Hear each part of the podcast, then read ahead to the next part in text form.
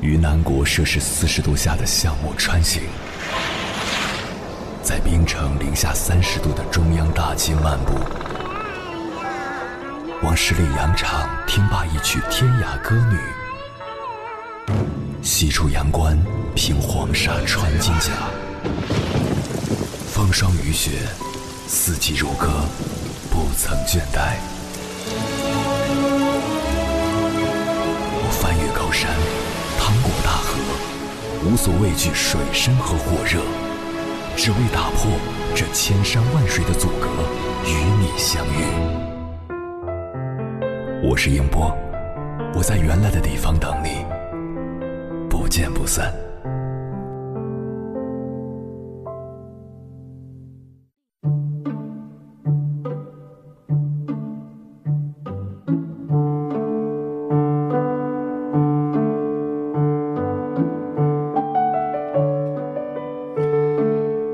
有人说，在这个娱乐至死的时代，获得短期的快感太容易了。十几秒可以刷完一个短视频，二十分钟可以打完一把游戏，一小时可以看完半本爽文。一个人开始废掉的迹象之一，便是沉溺于短期快感之中，不再做长期投入。你是不是也是这样？每天有事没事，总喜欢玩手机。每天无不无聊，总想要打游戏；每天饿或不饿，都忍不住吃零食。于是玩着玩着，一个小时又一个小时过去了；打着打着，一天又一天就这样被浪费了；吃着吃着，一斤又一斤的肥肉就这样长出来了。清华大学心理系彭凯平教授在《活出心花怒放的人生》一书中，分享了四种存在于我们大脑里的快乐神经，其中两个叫多巴胺和内啡肽。多巴胺带来的快乐是唾手可得的，比如刷一小时短视频、玩一小时游戏、吃几包零食，这些轻而易举获得的快乐会让你沉沦。内啡肽。带来的快乐，则需要我们付出努力，甚至饱受煎熬。比如，你明明不想动，还坚持去健身；当你练就好身材的那一刻，你就会不由自主地感到愉悦。比如，你明明很累，还爬起来去学习；当你看到成绩单的一瞬间，你就会发自肺腑地感到高兴。多巴胺和内啡肽都能带来快乐，但区别在于内啡肽。带来的快乐能够维系很久，最终让你获得成功。多巴胺带来的快乐只能维持一时，最终都会让你痛苦。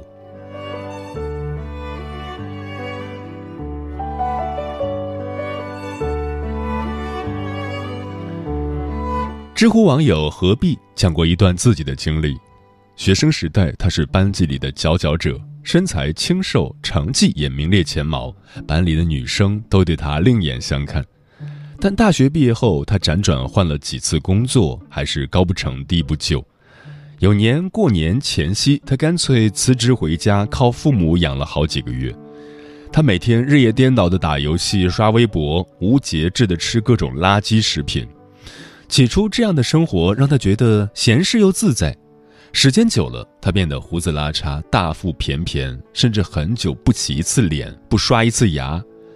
结果年后再找工作，对方因他形象邋遢而拒绝让他面试。这一次打击让他变得更加堕落。他不再想着找工作的事情，只依靠零食和游戏慰藉自己，然后每天在网上大诉苦水。父母对他失望至极，女朋友也就此分手。曾经那个翩翩少年，最终变成了人人厌弃的祥林嫂。尼尔·波兹曼在《娱乐至死》中说：“毁掉我们的不是我们所憎恨的东西，而恰恰是我们所热爱的东西。一时的快乐不可怕，可怕的是那舒适欢愉表象下的危险。当你选择了沉沦在多巴胺带来的快乐中，就是选择了一种。”不断向下的能量。久而久之人生也许就会像多米诺骨牌一样节节坍塌。所有搞砸的人生都是从放纵中得来的。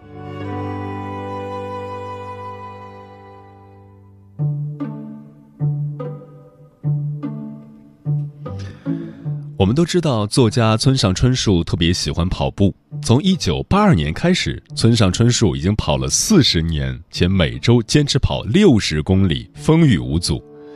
但你知道村上春树刚开始跑步时是怎样的吗？在《当我跑步时，我谈些什么》一书中，村上春树讲述过自己的心得。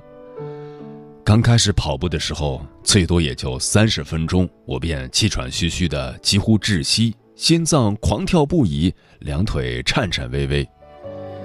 那种窒息的感觉让他几次三番想要放弃。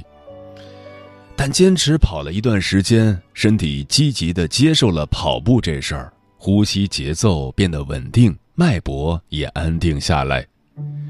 于是，在这个过程中，他疯狂的爱上了跑步。从一开始只能跑三十分钟，他后面最长能跑三个小时。从一开始的无法呼吸，到后面越跑越畅快，越跑越轻松。村上春树的经历印证了那句话：低级的快乐通过放纵就可获得，高级的快乐通过煎熬才可获得。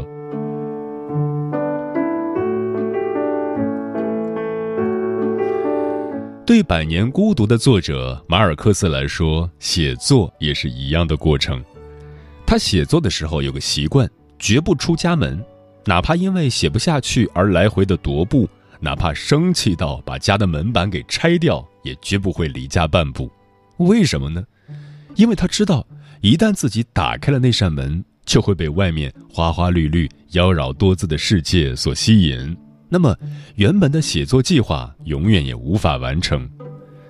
扛住暂时的痛苦，放下一时的欲望，才能成就一篇好文章，享受到真正的满足感。这就是内啡肽带来的快乐。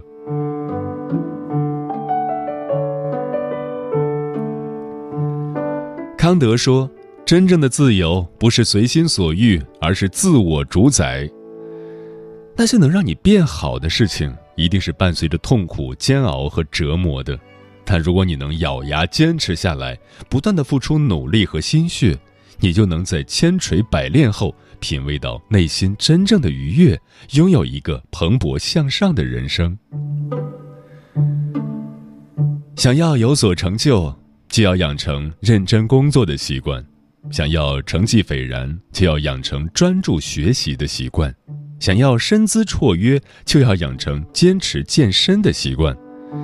当这些习惯融入你的日常，成为你血液中不可分割的一部分，你自然而然会对坏的生活习惯说 no，因为你明白了，整天玩手机无法帮你成为更好的自己，整天打游戏无法帮你成长和进步，整天刷视频无法让你拥有好的身体和身材。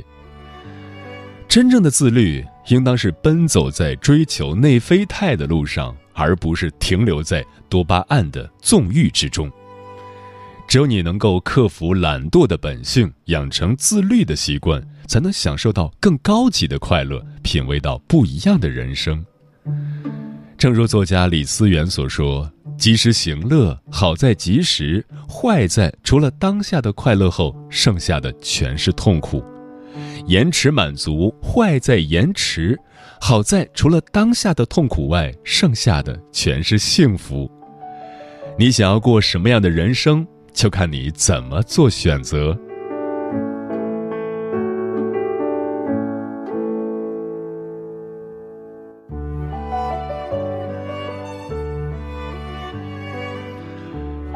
凌晨时分，思念跨越千山万水，你的爱和梦想都可以在我这里安放。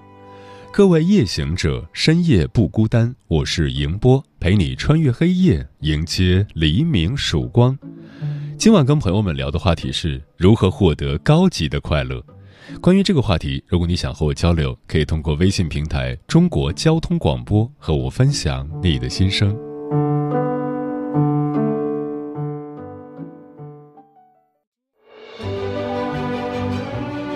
越过山丘，谁在等候？跨过河流，你已走了很久。我想，你应该一直在等候，怀着同样的心事，保持最初的温柔，等候我的不远万里，在今夜与你邂逅。中央人民广播电台交通广播，千山万水只为你，夜上浓妆，月色正好。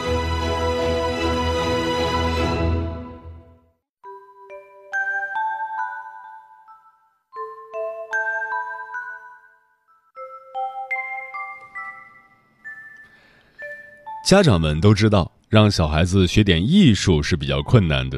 当了父母的人，可能都有这样的体验：小孩子刚刚开始学琴的时候，有新鲜感，摸着琴像收到了新玩具，不舍得放下。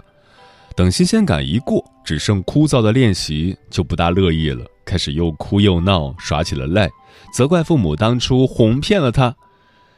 一般来说，遇到这种情况，家长们有必要坚持一下，鼓励孩子们也能坚持下来。毕竟，学习任何一门知识、一项艺术技能，不下苦功是不能成功的。但是，我们跟孩子沟通的时候不能生硬，需要跟孩子把道理讲透。我认为这个道理很多父母讲不好，是因为自己就没明白为啥要学艺术，自然就讲不好。也难怪，像艺术、美学这些词本身就比较高大上，讲出来难免空洞缥缈，孩子不愿意听，父母自己说的也心虚。但你要说艺术能使人快乐，孩子们估计就愿意听了。接下来，千山万水只为你，跟朋友们分享的文章名字叫《告诉孩子美是一种更高级的快乐》，作者北游。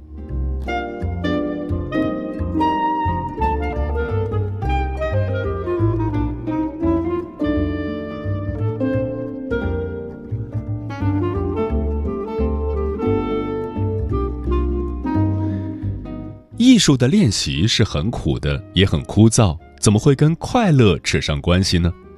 这里面就涉及到美学和艺术的基本知识和一系列重要的问题了，比如什么是美，什么是美学，什么又是艺术。要我来讲，不会讲得太高深，让人望而生畏，反而让孩子产生够不着的畏难情绪。在我看来，所谓美，就是那种能让你持续快乐的东西。而艺术就是美的对象和载体。康德说，美感就是一种愉悦感。当你欣赏一个东西并感觉到快乐的时候，这东西就是美的。这个过程就叫审美。你在街上碰见一个漂亮女孩，没看够，会忍不住回头再去看，这叫回头率。一个审美对象回头率越高，则越美。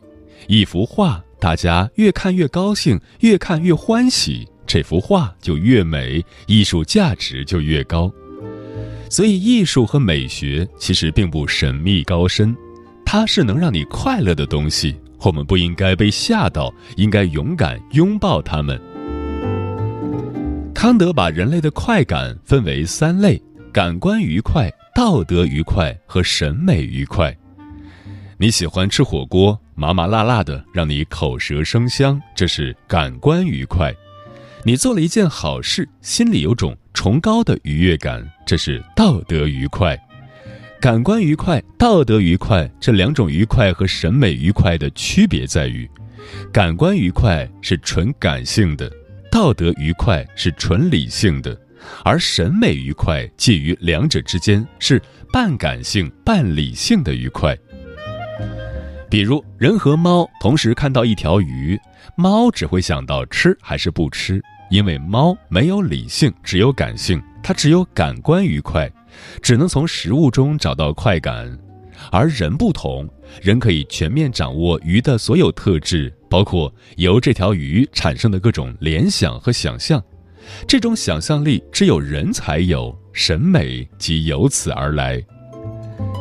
康德把这个审美的过程称为反思直观，就说明审美首先是对眼前事物的直观，其次需要通过反思和想象力对事物进行加工创作，反思直观的结果就是美感。庄子在濠梁之上知鱼之乐，即是一种审美态度。庄子不是鱼，自然不知鱼之乐。但庄子不需要解答惠子“子非鱼，安知鱼之乐”的诘问，因为庄子是在审美，审美不是在认识对象，而是在鉴赏对象，并不需要了解鱼的真实感受，那是科学家的事情。在艺术家看来，鱼作为审美对象，鱼本身怎么想不重要，是不是真的快乐无需知道，艺术家帮着鱼快乐就行了。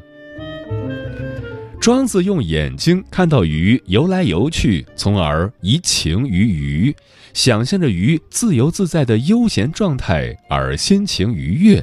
这就是一个完整的审美过程，是既有感性也有理性参与的审美愉悦。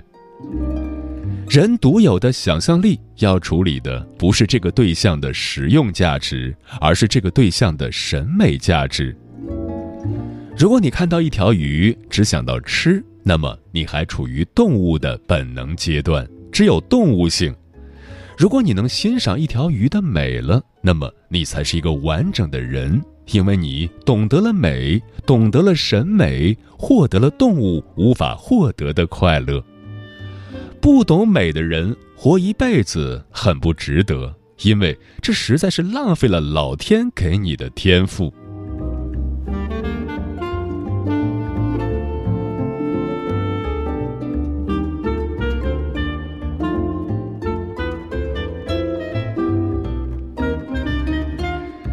美国波士顿大学音乐系主任卡尔伯纳克博士在致新生家长的欢迎词中说过这么一段话：“音乐不是奢侈品，不是我们钱包鼓了的时候才来消费的多余物。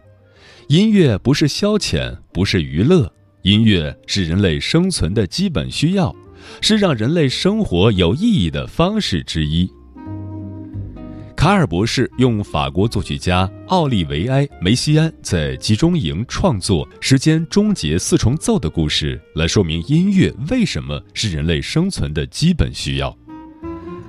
一九四零年六月，第二次世界大战期间，奥利维埃·梅西安遭到德国纳粹的逮捕，被关押在一所集中营里。集中营里没有商业，没有娱乐，没有希望。甚至没有最基本的尊重，但是却有着不少跟梅西安一样的艺术家。梅西安幸运地在监狱里遇到一位大提琴家、一位小提琴家和一位单簧管演奏家，让梅西安萌生了给这样一个特殊的组合创作一首四重奏的想法。而这所监狱里，一名同情他的看守给他提供了纸和一个可以从事创作的地方。就在这个只能满足最基本生存条件的地方，《时间终结四重奏》这首音乐史上最伟大的作品之一被创作了出来。可以这么说，艺术和吃饭睡觉一样，是生存的一部分，是人类生存的基本需要。在集中营这种几乎剥夺了人所有自由的地方，梅西安用艺术证明了他还活着，他的生命是有意义的。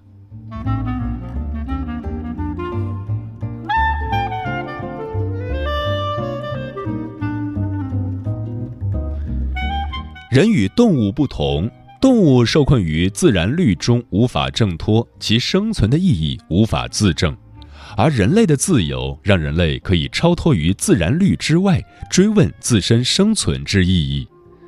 无论是道德还是艺术，都是人类对自身意义的确认。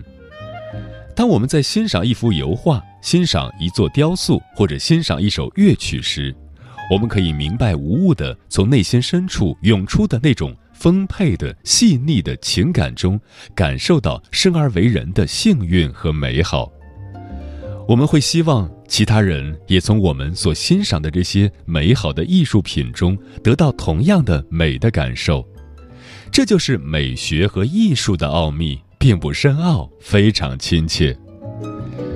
我们必须理直气壮地告诉孩子：要想快乐多一点，学点艺术吧。艺术给你带来的快乐，不是一顿美食可以替代的。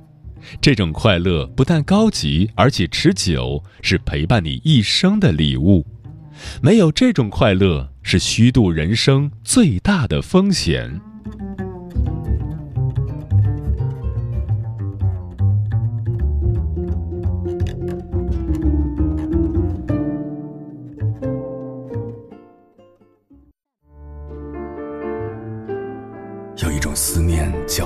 秋水，有一种记忆叫刻骨铭心，有一种遥远叫天涯海角，有一种路程叫万水千山。千山万水只为你，千山万水只为你，正在路上。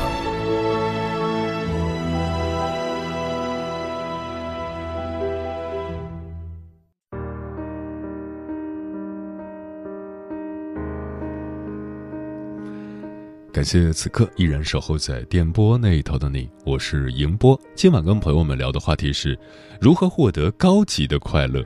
微信平台中国交通广播，期待各位的互动。不归说，作为搞艺术搞了半辈子的人，很喜欢这句话：艺术是一种高级且持久的快乐。记得小时候第一次看到老师弹钢琴，黑白键交替发出声音，深深震撼了我的心灵，那种感觉至今难忘。还有当年听收音机里的贝多芬交响曲，那种属于整个人类的理想和精神化作旋律，回荡在耳畔，我的世界观都被改变了。大胖又说：“其实获得高级快乐很简单，就是不断的提升自己。”也许过程很辛苦，等到见到成果的那一刻，连笑容都会洋溢着幸福。暮色说：“快节奏的生活，快乐也变得快节奏，好像这一秒的快乐难以持续到下一秒。归根结底，是廉价的快乐充斥了我们的生活，搞怪的、哗众取宠的、博眼球的，这些快乐看似来得容易，失去的也很容易。”我现在很少刷短视频，有时间不如去看看书，丰富自己。行者无疆说：“为什么有些人看上去幸福，但他们内心空虚；而有些人平平淡淡，但有一个永不枯竭的快乐源泉？那是因为他们追求的快乐不一样。低级的快乐容易获得，但不能给人以崇高感，还是要用高级的快乐，让人生更加充实。”自己的东西别人拿不走，过最好的人生，做最自律的人。嗯，与其花时间在低级快乐里沉沦，不如以自律的精神、超越的勇气，展现生命力的磅礴，书写人生的绚烂与壮美。学古文很艰难。但如果你能用古文熟练的阅读《史记》《汉书》和古诗词，感受其中的美妙和辽阔，那就是一种抵达生命的快乐。体育训练很艰苦，但如果你能像奥运健儿一样，在万人瞩目的赛场上斩获荣耀，就会拥有一种价值实现的幸福。一个人以什么为乐，便有什么样的人生导向。以高级快乐为乐，才能登上生命的高地，绽放属于自己的精彩。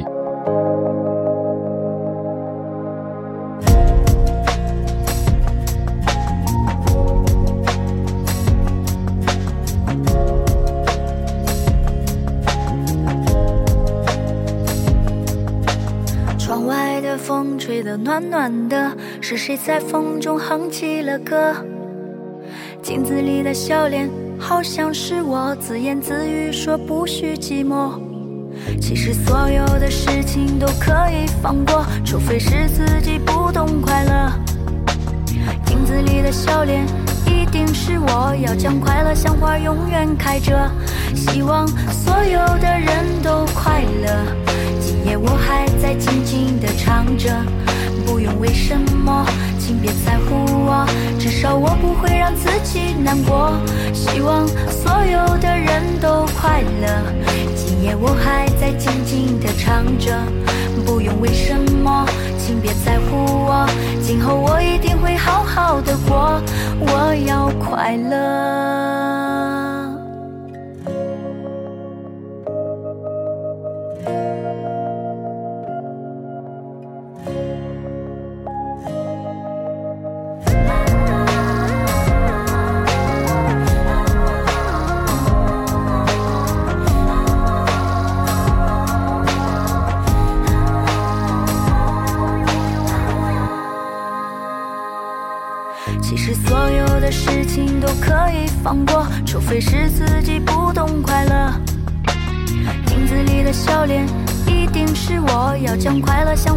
远开着。希望所有的人都快乐。今夜我还在静静地唱着，不用为什么，请别在乎我，至少我不会让自己难过。希望所有的人都快乐。